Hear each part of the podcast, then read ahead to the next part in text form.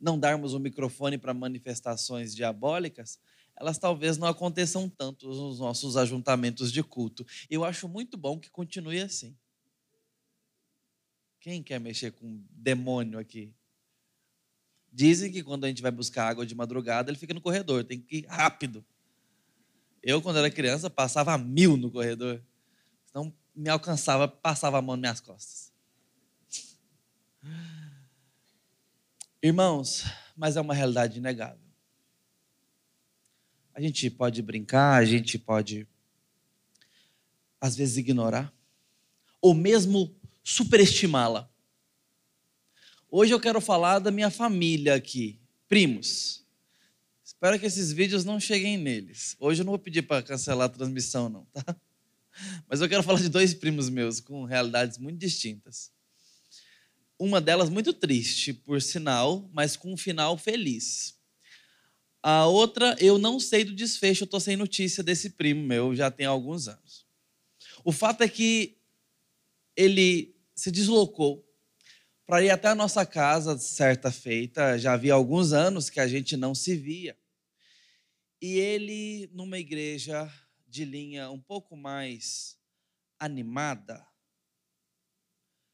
foi até a nossa casa, porque supostamente Deus teria orientado ele para ir lá pregar para a gente.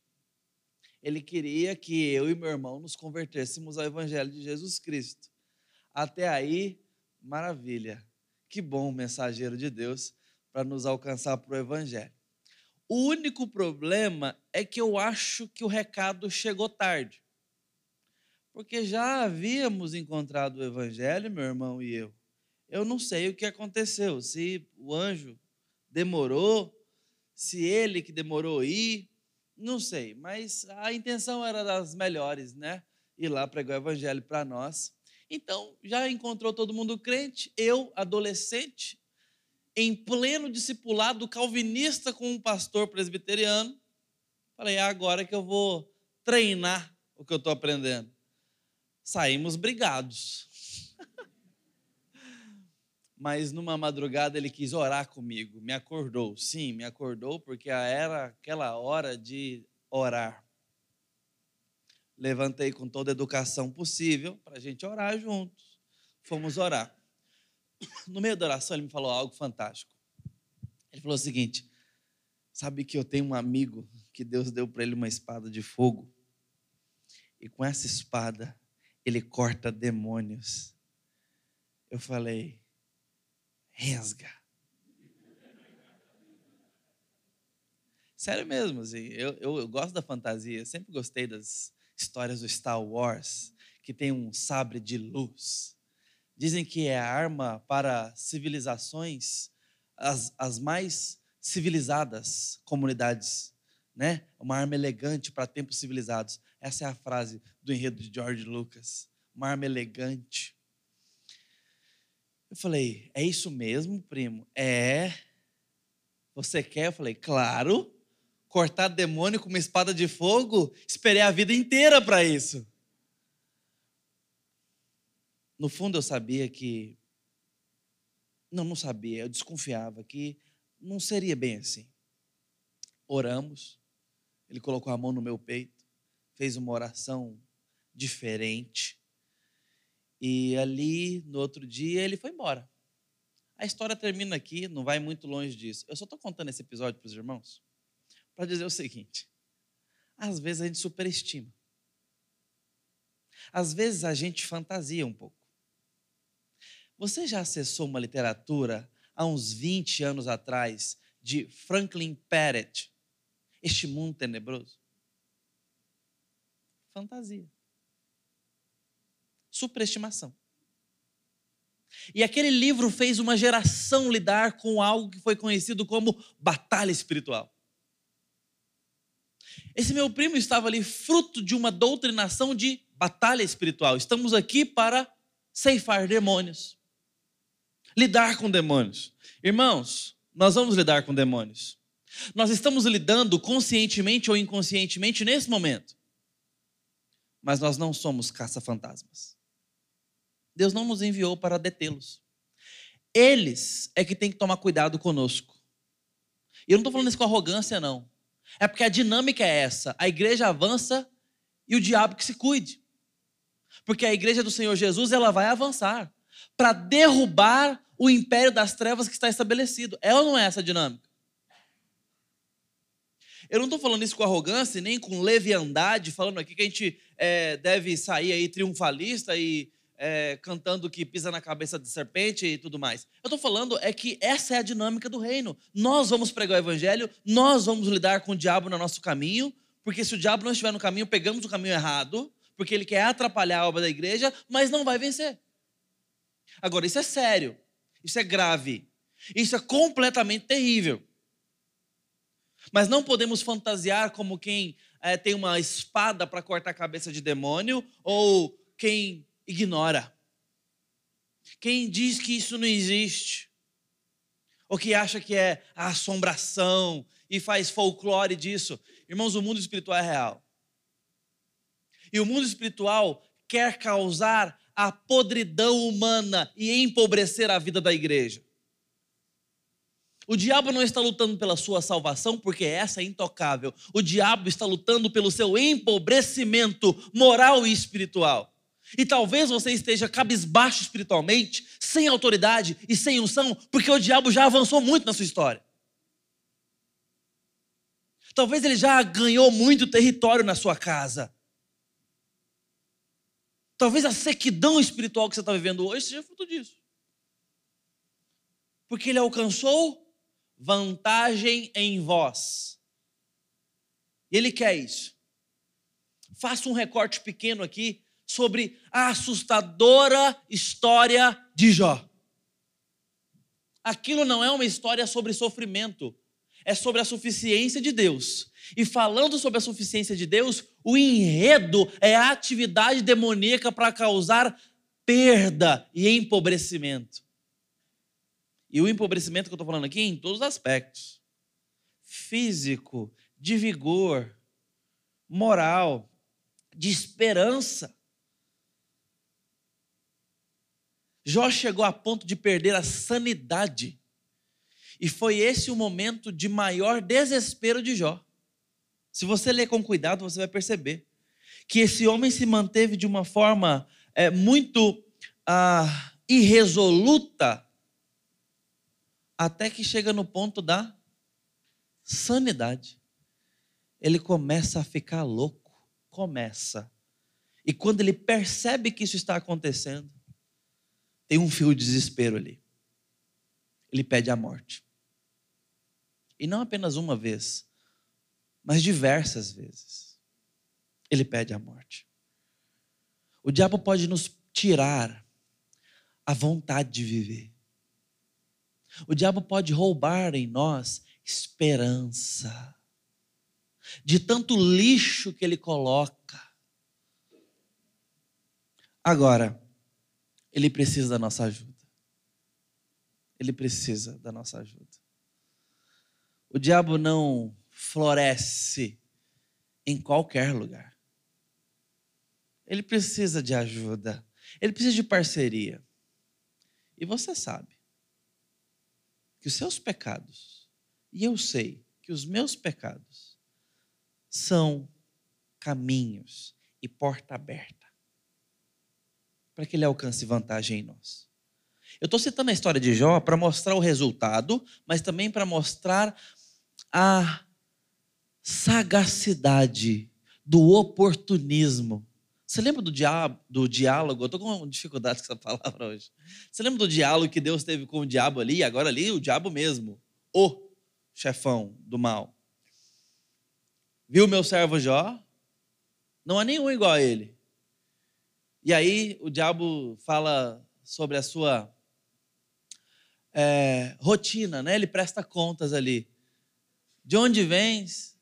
De rodear a terra e passear por ela. Nossa cadeira está precisando de um óleozinho ali em cima, gente. De andar pela terra e rodear por ela. O diabo estava caminhando ao redor da casa de Jó, ao redor da história de Jó, procurando oportunidade. Mais para frente nos é dito no Novo Testamento que o diabo está ao derredor como um leão esperando a sua presa.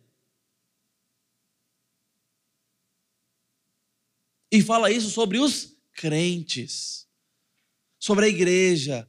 Oportunidade.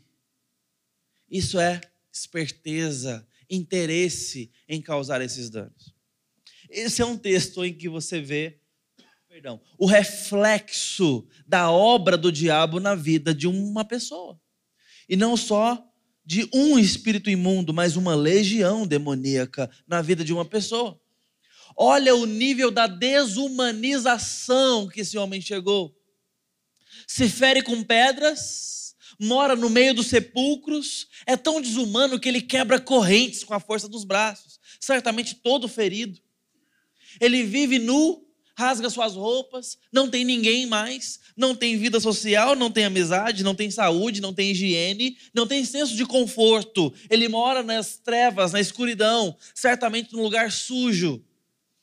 Tudo isso é condizente com a atividade demoníaca ou de anjos caídos, porque são imundos. Eu já contei para vocês a história da dona Elsa, lá em Anápolis, que foi alcançada pelo evangelho, e a primeira atitude dela foi limpar o terreiro dela ali, a, o seu quintal. Porque o evangelho traz ordem. E o contrário procede. O diabo olha para o mundo e fala: Eu quero caos, porque esse mundo não é meu. Não me pertence. Irmão, se você acha que esse mundo é do diabo e que Deus vai te tirar daqui para te levar para outro lugar um dia, você está enganado. Esse mundo é do Senhor. Isso aqui é obra dele. Ele desenhou isso aqui com muito carinho. O diabo é um corpo estranho na realidade. Não entrega para ele a matéria e o mundo criado. O diabo não sabe o que fazer com o corpo. Ele não sabe o que fazer com a vida. Ele teve inveja e não conseguiu. Agora ele quer matar, roubar destruir. Esse homem está assaltado. Ele está em processo de destruição e vivendo sinais de morte. Eu falei que eu ia citar duas histórias da família hoje, e agora eu quero falar da minha prima. A minha prima, nós morávamos ali na rua Serra do Estrondo, Sonho Verde. Aqui, depois Serra Dourada, Água Branca, Riviera, Sonho Verde. Minha mãe era a única crente na família. Eu era uma criança, sei lá, acho que com meus oito anos de idade. Nove. Minha mãe é a única crente na família do meu pai. A família do meu pai aqui em Goiânia. Muitos tios, são onze irmãos. Todo mundo. Ninguém nesse momento crente no Senhor Jesus. Pelo que eu me lembro aqui na nossa data de conversão na família, graças a Deus estamos avançando nisso. Nessa época, eu acho que não tínhamos mais pessoas além da minha mãe. Uma jovem que era jovem ainda ali, seus vinte e poucos anos de idade. Minha mãe casou com 15. Então ela devia estar ali, estar perto dos 30. E ela teve que lidar com uma caso de possessão demoníaca na família. A minha prima. A mãe dela, com cunhada da minha mãe, não sabia o que fazer, a não ser levar lá para casa. Então foram muitos dias onde o chá da tarde era minha mãe, minha tia, eu e minha prima endemoniada. A sorte é que era um espírito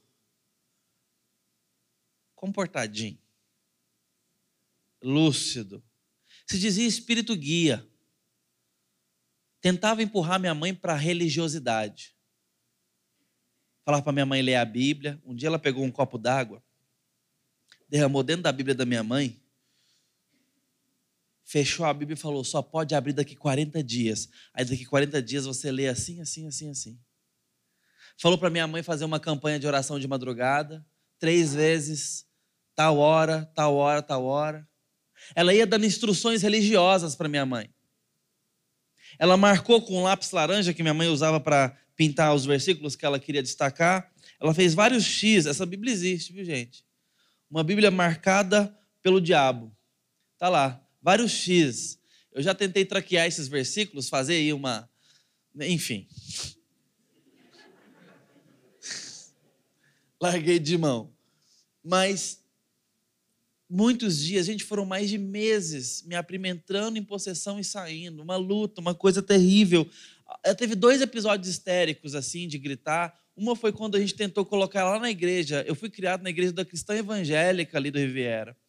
Passei esses dias lá na porta, na igreja de tijolinhos. Primeiro na igreja batista, depois na igreja cristã evangélica. Minha mãe é presbiteriana de berço e quando se mudou para Goiânia, depois do casamento com meu pai, ali era o lugar mais próximo para nos criar no evangelho. E ali um dia minha mãe tentou levar ela para uma reunião de oração. Aí juntou muitas mulheres para tentar colocar essa menina, uma menina, sei lá, dos seus 13 anos de idade, se eu não estou muito enganado nas contas, magrinha, e não conseguiram colocar ela dentro da igreja. Com muito custo depois, até que conseguiram. Foi um dos episódios de histeria que ela teve. No mais, era lúcido, conversava, outra personalidade e tudo mais. Uma coisa muito desumana, diferente, estranha. E eu vou contar mais um episódio. Numa tarde, isso eu vi. O resto também, mas é só para dar ênfase. Minha mãe tinha uma samambaia linda lá, na, lá fora. É só para vocês entenderem do que eu estou falando, gente. Não é piada de jeito nenhum. Ela passou a mão nessa samambaia, assim, ó, que era aquela de metro. Falou assim: Eu que fiz e passou a mão assim, ó, como quem passa a mão no cabelo assim. Ó. Essa samambaia não anoiteceu lá em casa. Caiu seca no chão. O mundo espiritual é estranho. É inumano. E é real ele quer nos desumanizar. Mas, se possível, seduzindo. Esse espírito tentou ganhar a minha prima, a família dela e querendo ganhar a minha mãe. Minha mãe era a porta do evangelho numa grande família. Seis meses depois, ela se converte ao evangelho. Minha tia se entrega a Jesus. Meu primo agora, décadas depois, se entrega a Jesus, o irmão da minha prima. O evangelho foi entrando nessa família, está entrando até hoje. Começa com esse episódio traumático. Quando ela não estava possessa, ela sonhava com o diabo rodeando a cama dela, tentando roubar, matar e destruir. Não venceu. O evangelho venceu. E esse é um texto que nos mostra Jesus lidando com isso. Marcos capítulo 4 faz parte, 5, né, que nós estamos aqui, faz parte de uma pergunta que foi feita no capítulo 4. No capítulo 1, Marcos disse: Esse é evangelho de Jesus Cristo, Filho de Deus. Ele quer mostrar quem é Jesus. Esse é o objetivo de Marcos. No capítulo 4, Jesus acalmou a tempestade e é feita uma pergunta para os seus discípulos que estão ali na escola de Jesus: Quem é esse que até o vento e o mar lhe obedecem? Quem é esse? Nunca vi ninguém igual a ele. Marcos capítulo 5 e 6 quer responder essa pergunta. Porque por duas formas distintas esse texto vai nos mostrar quem é esse. E eu e você nessa noite precisamos saber quem é esse Jesus. Porque se não tivermos esta curiosidade e a resposta para essa pergunta, nós estamos sujeitos às forças do diabo, da natureza, do mundo. Nós precisamos encontrar esse que pode tanto. E a primeira forma que ele mostra quem é esse é através da autoridade de Jesus. A autoridade de Jesus fica clara aqui. O espírito corre contra Jesus, diz o texto, a dinâmica no grego é alguém que vem contra, contrário. e se dobra com gemidos de reverência. Nós temos algumas traduções mais antigas que nos deixavam pensar em uma adoração aqui. Prostrou e adorou. Não tem louvor aqui. Não é possível que fosse louvor. Então, aqui na nossa nova Almeida atualizada, isso melhora um pouco, porque o texto nos mostra uma dinâmica onde ele vem e geme, diz o texto aqui, quando de longe, versículo 6, viu Jesus, correu, prostrou-se diante dele e gritou em alta voz. Aqui ficou mais claro. Ele corre, se curva e grita. Veja, existe uma inimizade, existe uma, um medo aqui. A ideia é de um constrangimento absoluto. E eles gritam: Senhor, não nos atormente, não mexa conosco, porque se o Senhor mandar, a gente tem que obedecer. Quem é Jesus? Jesus não faz queda de braço com o diabo. Isso precisa ficar claro na sua mente, no meu coração e na minha mente. Não tem disputa. Irmãos, não é equivalente.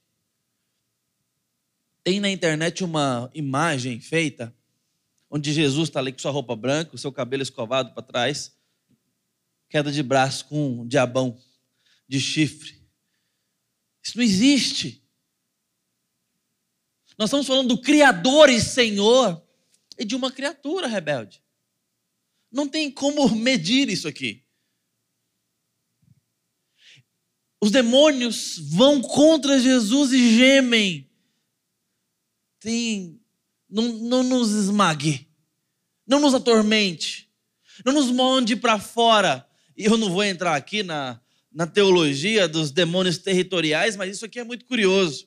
Na verdade, tem um equilíbrio aqui paralelo que eu também não tenho tempo para isso, mas depois a gente pode estudar isso em outra ocasião.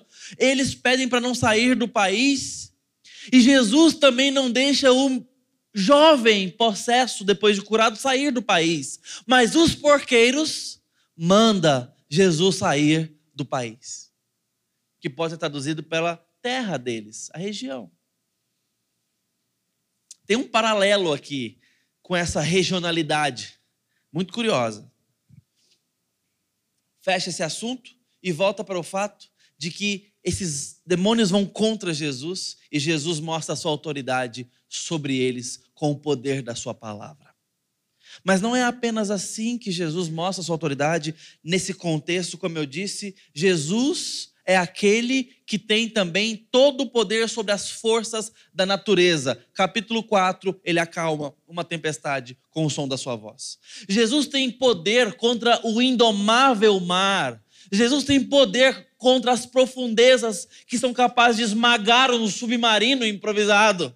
Jesus tem poder contra os tornados e furacões. Jesus pode esfriar os vulcões que já devastaram tantos países da Ásia e da Ásia Menor.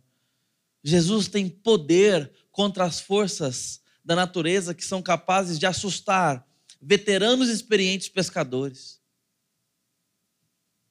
Mas Jesus também é esse que tem poder contra as forças da natureza. As forças, perdão, dos espíritos imundos. Jesus tem autoridade sobre os demônios. Mas não para por aí. Ainda no capítulo 5, Jesus vai de encontro à filha de Jairo, e no caminho uma mulher com uma hemorragia crônica toca em Jesus. Ele diz: De mim saiu poder, para mostrar que Jesus é esse que tem poder contra as enfermidades dos homens. Jesus tem poder contra aquilo que nos fere e mata. Jesus tem poder contra aquilo que nos rouba a vida, que nos rouba a vitalidade. Jesus pode contra aquilo que fere o ser humano, contra as nossas enfermidades. Mas ainda, chegando no capítulo 6, Jesus aparentemente chega atrasado na casa de Jairo. A menina já está morta. Mas Marco, Marcos quer nos mostrar a resposta completa de quem é esse. Quem é esse? E ele ressuscita aquela menina dos mortos. Ele ordena e ela levanta. Que experiência essa menina passou? Eu não quero te chamar, aprofundar muito o pensamento, não, porque vai ferver o radiador meu e seu, mas o que, que ela passou ali? O que, ela ouviu? Como? Quando? Onde? O fato é que naquele momento a morte é revertida em vida para mostrar que Jesus é esse que tem poder sobre as forças da natureza, sobre os demônios mais terríveis e toda a sua soma, sobre as doenças e enfermidades que nos roubam a vida e até sobre a morte. Este é o poder de Jesus que Marcos quer nos mostrar. Mas não é só com poder que Deus se mostra para nós. Porque poder por poder pode ser tirania. O poder sem compaixão é apenas força. E a compaixão sem poder é apenas boa vontade. Os homens são assim. Dificilmente equilibram ambas as coisas porque não podem. Mas em Jesus nós temos todo o poder. E em segundo lugar, compaixão. O que ele está fazendo ali na terra do Gerazeno, irmãos? Você percebeu o que ele foi fazer? Eu li o texto todo, porque do versículo 21 em diante aqui, ele já vai embora. Volta para o barco e vai embora. Jesus foi comprar o que ali? Foi ver quem? Você reparou? O que ele tinha para fazer lá? Foi falar com quem? Ninguém. Ele estava cansado e exausto, a ponto de dormir no meio de uma tempestade. E chega lá, para não encontrar, não falar com ninguém, não ter nada para fazer, a não ser libertar esse menino. Isso aqui é um microcosmo, é uma pequena representação da sua descida ao mundo e se encarnar. O que, Jesus veio fazer aqui, horas? Por que, que ele deixa a sua glória e vem? Por que, que ele vem se humilhar, se encarnar, tornar-se criatura ou a semelhança de criatura? Sofrer, ser cuspido, ser ignorado, ser desrespeitado, desonrado, ser ferido e humilhado. Para que isso? para salvar o mundo que ele amou, para trazer vida a quem não tem, para dar um caminho para quem se perdeu, para dar a verdade para quem a desconhece, ignora e é contra ela, para trazer ele mesmo como nosso maior tesouro que perdemos. Ele veio para que tenhamos vida e vida em abundância, porque estamos mortos. Por isso ele veio. Ele veio pagar o preço que nós jamais poderíamos pagar. Ele veio conquistar não só a escada, mas nos levar por um caminho que jamais poderíamos trilhar. Ele veio perdoar e salvar. É isso que ele está fazendo. Ele vai então ao encontro daquele jovem para salvar. E chega ali, ele então cura aquele homem completamente, restaura ele completamente. E então, está pronto para ir embora. Mas a sua compaixão não para por aí. Os porqueiros vendo aquilo começam a se indignar. E aquele homem muito grato por tudo que acontece, fala: Eu não tenho lugar aqui mais. Ninguém me ama aqui mais. Eu não tenho mais como conviver nesse lugar. Certamente era isso que estava acontecendo. Então ele pede: Senhor, eu te amo. O Senhor salvou a minha vida. Eu quero seguir contigo. E é nesse momento que a compaixão de Jesus tem uma coloração diferente. Jesus diz: Não, você não vai comigo, não. Você vai voltar para sua casa. Eu não terminei a obra na, na sua vida. Eu ainda preciso te devolver para os seus. Eu ainda preciso de devolver para suas amizades. Eu ainda preciso devolver você para sua família. Eu ainda preciso te devolver para sua missão. A obra de Cristo em nós não apenas expulsa demônios da nossa vida, restaura os nossos relacionamentos com o próximo, restaura a nossa vida familiar, restaura o nosso casamento, restaura a nossa vida com os filhos e nos orienta com eles. A obra de Jesus em nós nos limpa tudo e por inteiro, nos reorienta, nos dá identidade e missão na vida. A obra de Jesus em nós te envia para proclamar o Evangelho, para anunciar o Evangelho a outros. A obra de Cristo em nós não termina em nós, mas vai em direção ao outro, até que Cristo volte. Ele diz: Você não vai comigo no barco, você fica e prega na terra dos Gerazenos terra que não é mais dos demônios. Como o seu coração não é mais terra dos demônios, é terra do Espírito Santo. Volta e anuncia. E esse homem, diz o texto, verso 20, foi e começou a proclamar em Decápolis tudo que Jesus lhe tinha feito.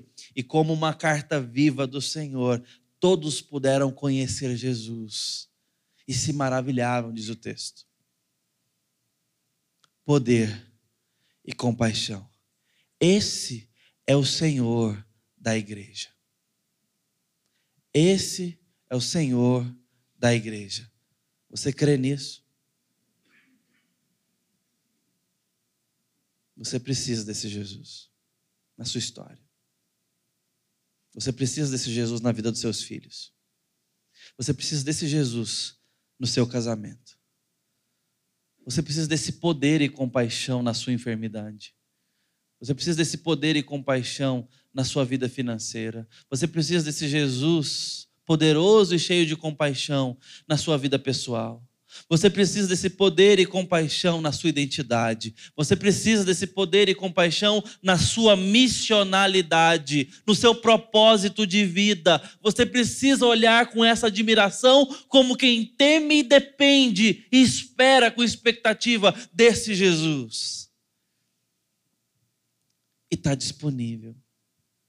Ele fez tudo o que era necessário para eu e você sermos alcançados por Ele ele atravessa o mar revolto da encarnação para chegar até a terra endemoniada de gente quebrada como a gente. Para te olhar nos olhos e dizer: fica limpo. Eu tenho uma missão para você. Deus te perdoou para te dar uma missão. Nós poderíamos encerrar aqui, mas eu ainda quero comentar uma última coisa nesse texto, antes de finalizarmos a nossa meditação. Os porqueiros. Os porqueiros é um mundo que assiste tudo aquilo acontecendo e vê o resultado do evangelho. Eles olham e veem dois mil porcos se afogarem. Uma legião de demônios possuindo porcos. Aí depois eles olham para o outro lado e vejam, veem, perdão, o jovem, o doido de Gadara. Agora são lúcido, vestido. Ué, não é o, o menino dos demônios? O Tião Capetinha? É. Olha lá. E parece que temem mais o resultado do Evangelho do que o resultado das trevas. Sabe por quê?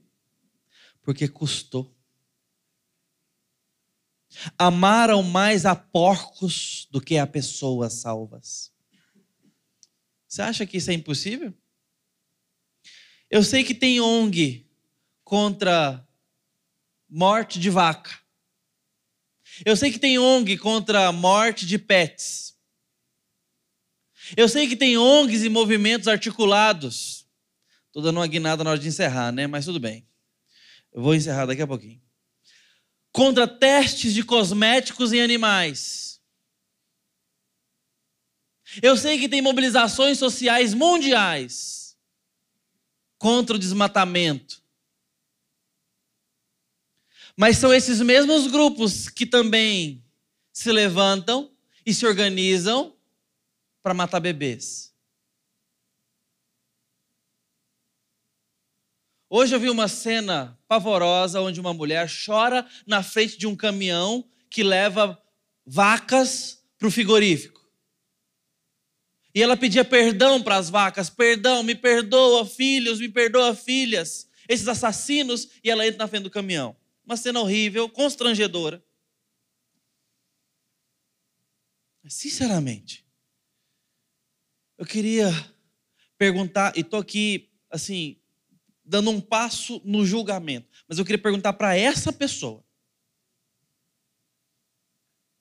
se ela chora na frente das clínicas de aborto.